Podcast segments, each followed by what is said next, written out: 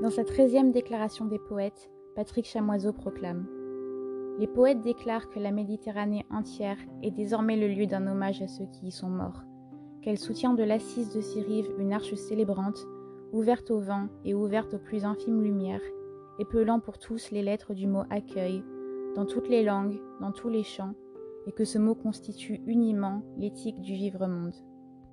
La Méditerranée, c'est un symbole de la lutte du migrant. Elle incarne l'hostilité à laquelle celui-ci doit faire face tout au long de son périple. Dans Eldorado, Laurent Godet personnifie cette mer. Il la dit sauvage, telle une baleine dont le corps massif se tord, roule, gronde, sans réelle considération pour ceux qui la chevauchent. La Méditerranée, c'est plus qu'une simple étendue d'eau, c'est une figure.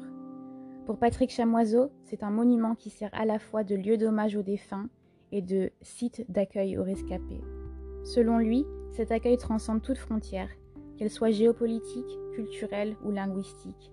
C'est un accueil qui relève de l'éthique du vivre-monde, de la décence humaine.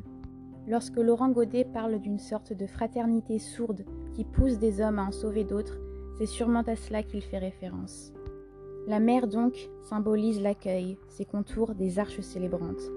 Les hurlements de joie qui émanent des canaux rescapés dans Eldorado laissent percevoir cette image. Paradoxalement pourtant, la mer n'a rien d'accueillant. L'analogie du cétacé chez Laurent Godet le souligne.